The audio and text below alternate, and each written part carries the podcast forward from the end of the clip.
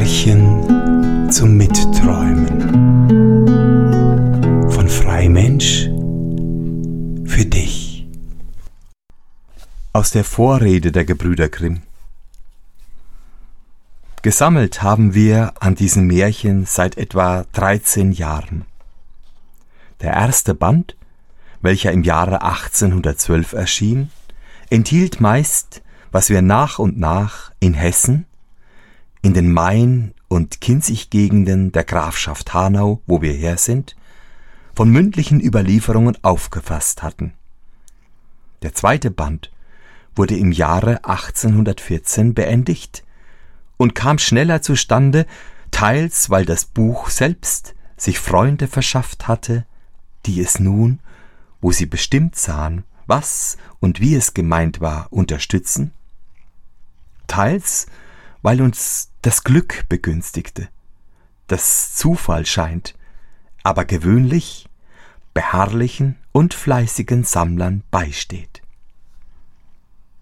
Einer jener guten Zufälle aber war es, dass wir aus dem bei Kassel gelegenen Dorfe Niederzwern eine Bäuerin kennenlernten, die uns die meisten und schönsten Märchen des zweiten Bandes erzählte.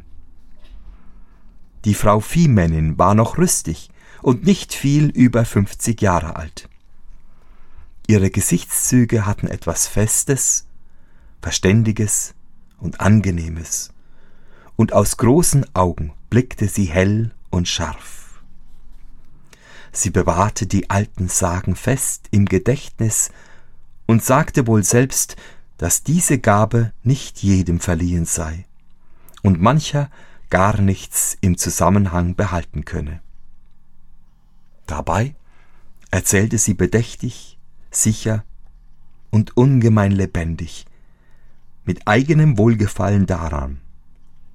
Erst ganz frei, dann, wenn man es wollte, noch einmal langsam, so dass man ihr mit einiger Übung nachschreiben konnte. Manches ist auf diese Weise wörtlich beibehalten und wird in seiner Wahrheit nicht zu verkennen sein. Wer an leichte Verfälschung der Überlieferung, Nachlässigkeit der Aufbewahrung und daher an Unmöglichkeit langer Dauer als Regel glaubt, der hätte hören müssen, wie genau sie immer bei der Erzählung blieb und auf ihre Richtigkeit eifrig war. Sie änderte niemals bei einer Wiederholung etwas in der Sache ab und besserte ein Versehen, sobald sie es bemerkte, mitten in der Rede gleich selber. Die Anhänglichkeit an das Überlieferte ist bei Menschen, die in gleicher Lebensart unabänderlich fortfahren, stärker, als wir zur Veränderung geneigt begreifen. Eben darum hat es, so vielfach bewährt, eine gewisse eindringliche Nähe und innere Tüchtigkeit, zu der anderes, das äußerlich viel glänzender erscheinen kann, nicht so leicht gelangt. Der epische Grund der Volksdichtung gleicht dem durch die ganze Natur in mannigfachen Abstufungen verbreiteten Grün, das sättigt und sänftigt, ohne je zu ermüden. Was die Weise anbetrifft, in der wir hier gesammelt haben, so ist es zuerst auf Treue und Wahrheit angekommen. Wir haben nämlich aus eigenen Mitteln nichts hinzugesetzt, keinen Umstand, und Zug der Sage selbst verschönert, sondern ihren Inhalt so wiedergegeben, wie wir ihn empfangen hatten.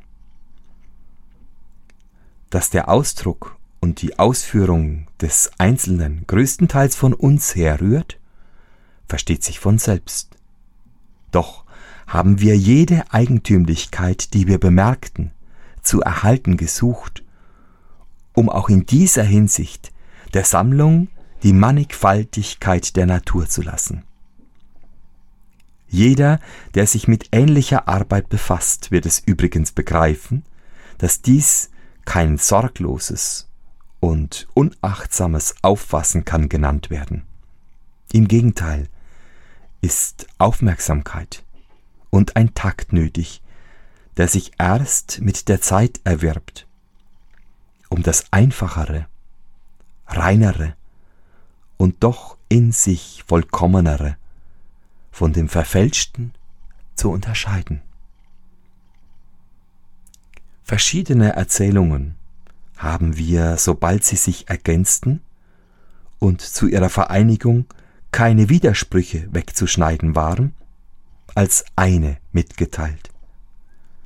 Wenn sie aber abwichen, wo dann jede gewöhnlich ihre eigentümliche Züge hatte, der besten den Vorzug gegeben.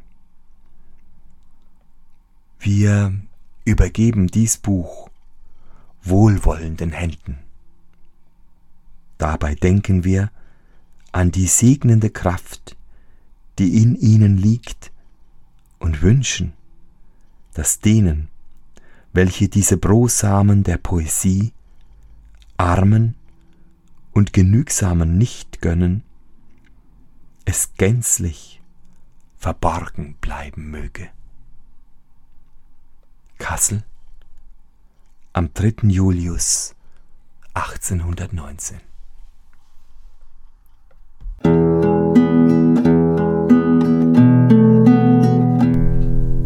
Märchen zum Mitträumen